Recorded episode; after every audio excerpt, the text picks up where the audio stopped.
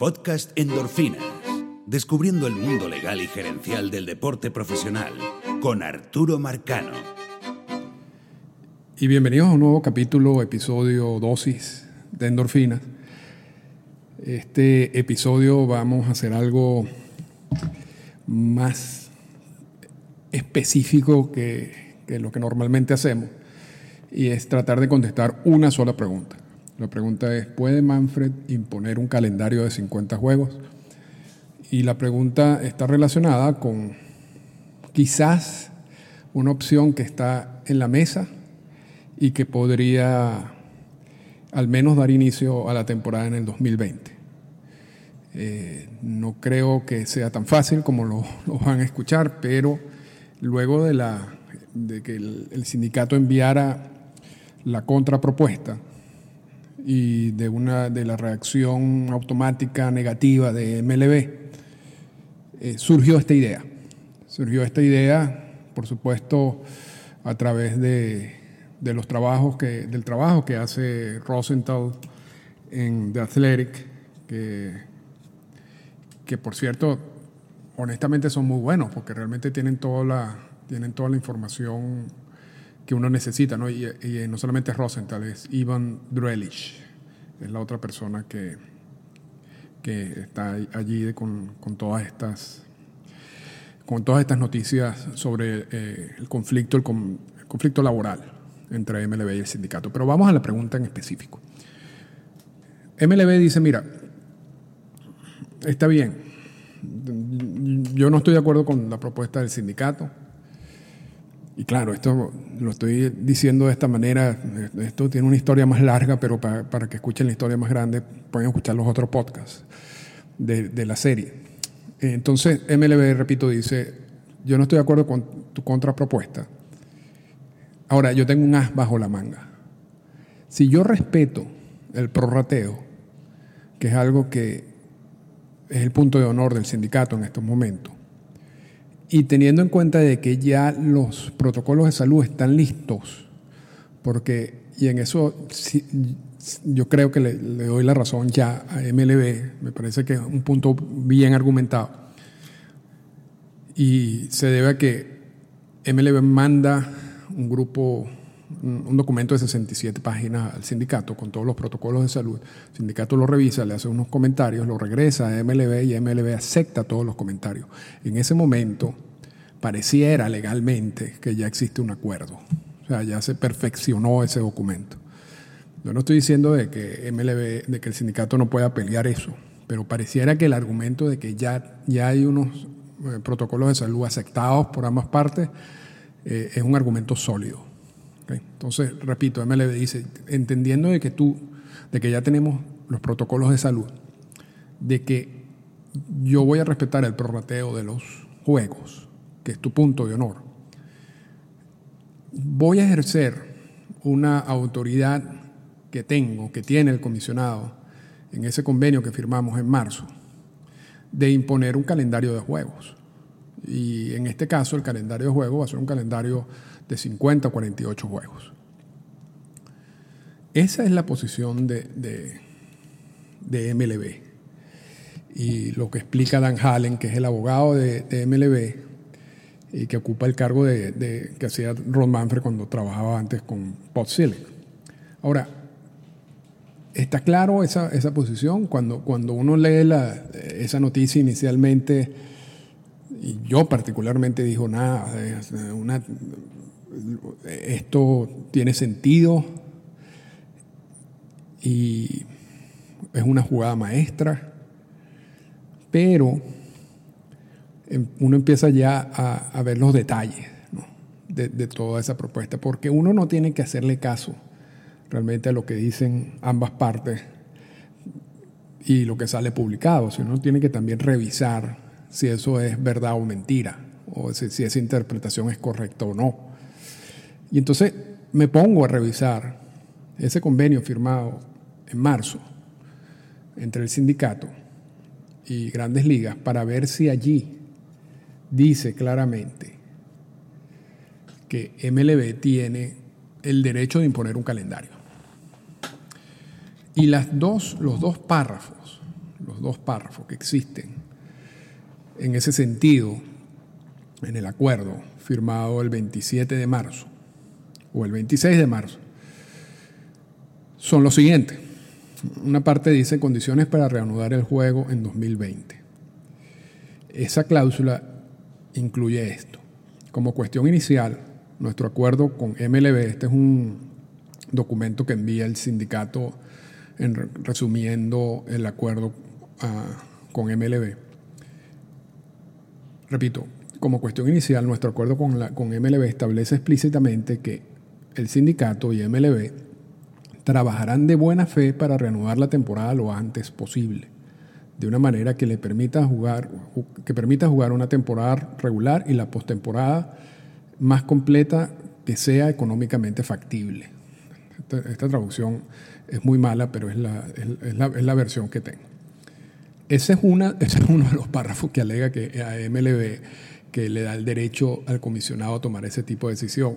Yo no sé si usted lo va a volver a leer, pero yo no sé si ustedes pueden concluir que ese párrafo le da al, al comisionado ese derecho. Como cuestión inicial, nuestro acuerdo con MLB establece explícitamente que el sindicato y MLB trabajarán de buena fe para reanudar la temporada lo antes posible. De una manera que permita una temporada regular y una postemporada más completa que sea económicamente factible. Lo único que dice en mi interpretación es que el sindicato y MLB trabajarán de buena fe para reanudar la temporada. Ahí no dice, estamos dándole el sindicato a MLB la posibilidad de tomar una decisión de esta manera. Ahora, hay otra cláusula eh, en ese acuerdo de marzo, y el párrafo eh, se llama el calendario revisado para 2020, y en ese calendario incluyen lo siguiente. Comenzando de inmediato, la Unión el sindicato y la Liga discutirán la, discutirán la construcción de un calendario acelerado de sprint training eh, y de realizar dobles juegos durante la temporada regular, listas expandidas, eliminación potencial del juego de las estrellas, extender la temporada regular hasta el mes de octubre. Es importante destacar que todas las protecciones de programación o de, de hacer el calendario, esa sería la, traducción, que existen actualmente en el convenio básico o el convenio laboral permanecerán, a menos que y hasta que los peloteros den su conocimiento para relajar esas protecciones. Este, este es otro párrafo interesante, ese es el otro párrafo que usa MLB. Repito, cuando uno lee el párrafo no parece claro, pero tiene una concha de mango, tiene, incluye algo que, que vamos también a analizar porque, porque es importante. Pero voy a repetir el segundo párrafo que usa MLB. Es importante, y la parte, la parte clave, es importante destacar que todas las protecciones de programación o de establecimiento de o realización del calendario que existen actualmente en el convenio básico permanecerán, a menos que y hasta que los peloteros den su consentimiento para relajar esas protecciones. Y ya nos vamos a remitir al convenio básico o al convenio laboral, a ver qué dice. Porque quizás esa es, y yo creo que esa es la, justificación de la posición de MLB, no tanto lo que dice este acuerdo con, el sindicato, pero el, el acuerdo de marzo, por ejemplo, tiene partes en que le da claramente, el sindicato le da claramente a MLB la opción de tomar medidas por ejemplo, en el draft de la regla 4 hay una parte del párrafo que dice, además MLB tendrá la flexibilidad de reducir el número de rondas en el draft de 2020, no menos de 5 rondas, y en el 2021 no menos de, dos, de 20 rondas. Ese es un ejemplo claro de cuando el documento le da a MLB la posibilidad de tomar una decisión unilateralmente. Y repito, repito lo que dice el párrafo. Además, MLB tendrá la flexibilidad de reducir el número de rondas en el draft en 2020, no menos de 5 rondas, y en 2021 no menos de 20 rondas. Claro, o sea, es preciso. ¿Ok? Entonces, y esto, y esto es algo que puede ser importante después. Si tú tienes un y repito, estoy tomando, estoy tomando, estoy haciendo este análisis con la información que yo tengo. Yo no sé si adicionalmente al, al documento de marzo, hay otros documentos entre las partes, intercambios de email, otro tipo de, Pero pareciera que esta es la base de todo, porque cuando MLB alega que pueden hacerlo, se remite a este convenio. Y, y repito, este convenio cuando quiere darle la posibilidad que MLB tome decisiones unilateralmente, lo hace, tal como, como pasa con el, con el draft de la regla 4. En el caso del de, establecimiento del calendario, ya leí las dos cláusulas que según MLB justifican o permiten al comisionado tomar ese tipo de decisiones. Y yo creo que la solución no está en el convenio de marzo. El convenio de marzo remite al, al, CBA, al, Collective Bargaining Agreement, en el asunto del establecimiento de los calendarios. Y, yo creo que esa, esa es una parte que va a ser clave en la resolución de este problema. Y vamos a ver qué dice el CBA en, este sentido. El artículo 5, calendarios, eh, y, eh, y más específicamente el punto B de ese, de ese capítulo 5, que se llama el calendario de la temporada regular, dice lo siguiente, la oficina del comisionado hará sus mejores esfuerzos, eh, no mentira, voy, voy con la, parte anterior, hasta el, el primero de julio de cada año, las copias de un calendario tentativo del campeonato de las grandes ligas para la siguiente temporada será enviada a la Asociación para la revisión, para su revisión. Será enviado por la oficina del comisionado. La oficina del comisionado hará sus mejores esfuerzos para incluir incluso las horas de esos juegos. La asociación debe completar la revisión y, no tardarse en ese proceso más allá del primero de septiembre. Luego de eso, la oficina del comisionado notificará al, sindicato de los cambios propuestos en, el calendario tentativo eh, que fueron presentados por, la asociación. Es decir, y esto es una traducción mía que la estoy haciendo automática aquí. Eh, el convenio laboral, el convenio de marzo remite al convenio laboral. Y el convenio laboral dice, quien se encarga de hacer el calendario es el comisionado. Y el comisionado tiene que enviar ese calendario al sindicato, el sindicato dar unas observaciones, eso es lo que pasa en una temporada regular, da unas observaciones y luego el eh, MLB, la oficina del comisionado, decidir eh, si acepta o no acepta las modificaciones y decirle al, sindicato. Pero el trabajo, la labor del establecimiento del, del calendario corresponde al comisionado de las grandes ligas. Mi interpretación o la interpretación que yo le doy a lo que está diciendo MLB, que no, si uno se, lee solamente el convenio de marzo y no, está claro, es que dice, MLB dice, mira, el convenio de marzo dice que de buena fe nosotros tenemos que establecer un calendario. Y eso es lo que hemos venido trabajando. Yo te propuse 81 juegos, tú me, tú me dijiste 114 juegos. Yo tengo un asunto que yo no quiero que la temporada vaya más allá de octubre por asuntos de, una nueva ola del virus y por asuntos de, por supuesto, del clima. Entonces, ya, ya, ha, habido, ya ha habido un acto de buena fe en, ese, en esa preparación de un calendario. Pero en definitiva, si, como no hemos llegado a un acuerdo, quien le corresponde llegar a ese acuerdo, porque ese convenio de marzo repite al convenio laboral, es el, comisionado, porque el convenio laboral le da esa, esa potestad al comisionado. Yo creo que ese es, ese es el argumento de MLB, que tienes que unir estos dos documentos. Ahora, ¿qué puede decir el sindicato?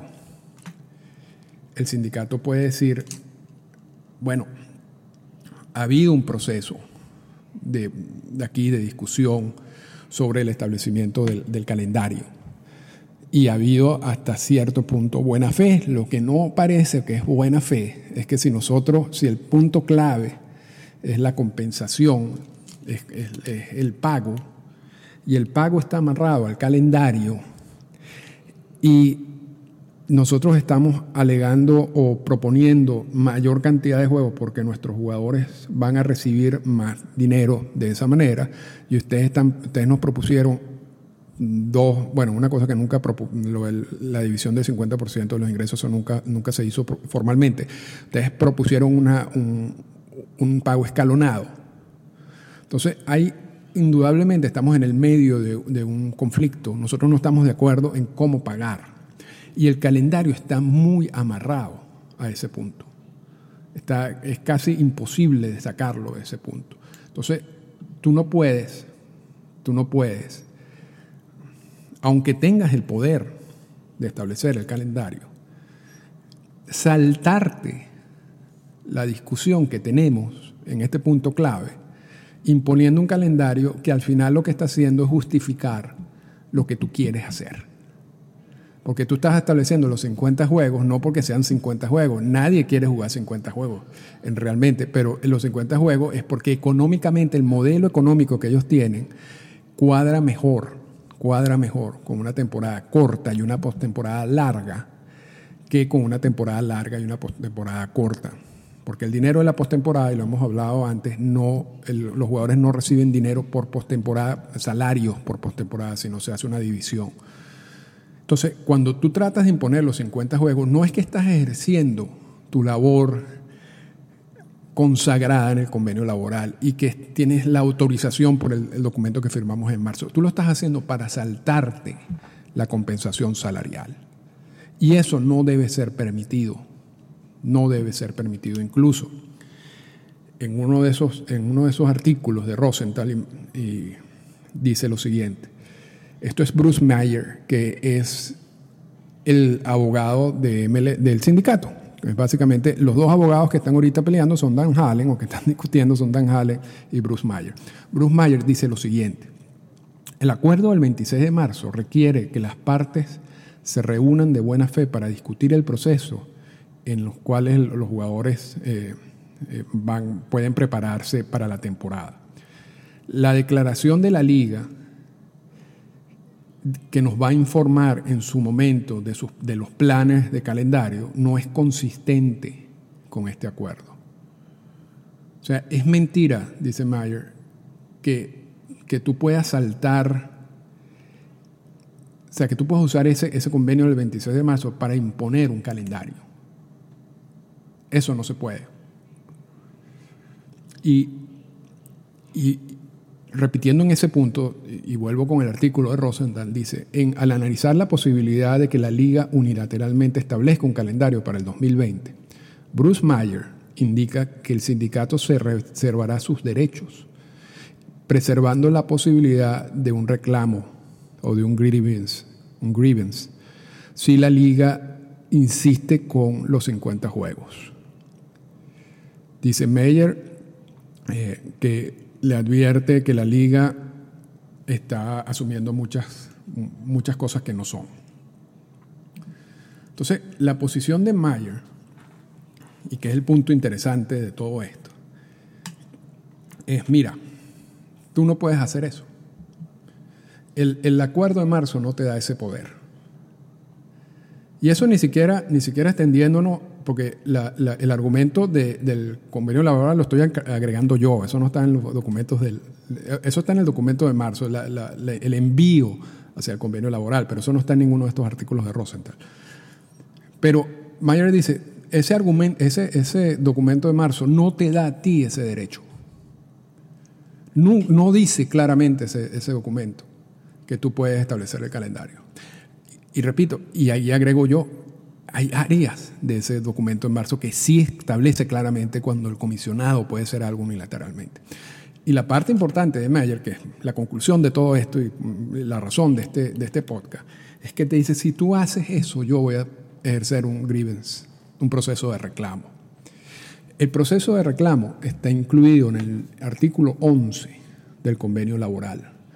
Y en la definición, que es la parte A, dice grievance o reclamo, debe significar cualquier eh, reclamo que involucre la existencia o interpretación o cumplimiento de cualquier acuerdo o cláusula de cualquier acuerdo entre la asociación y los clubs y los, y los equipos.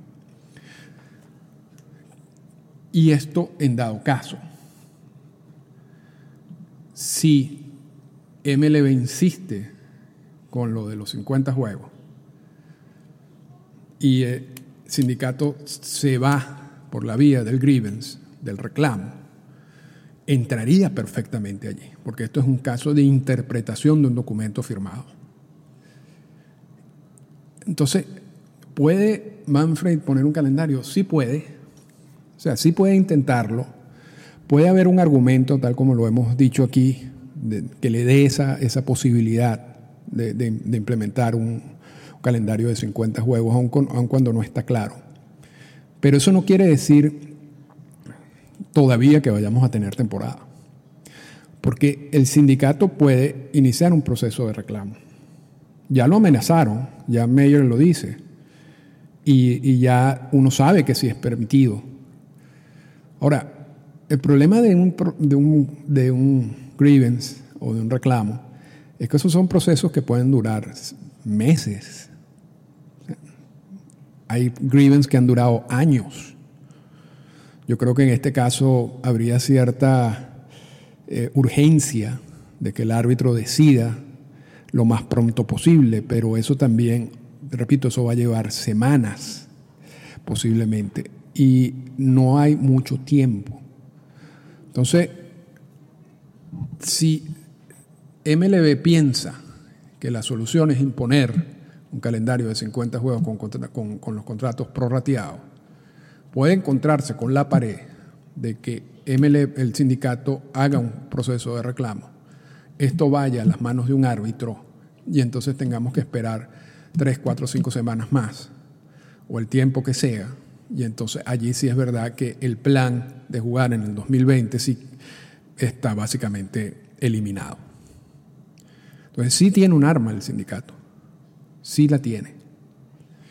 Ya vamos a ver si la ejercen o no.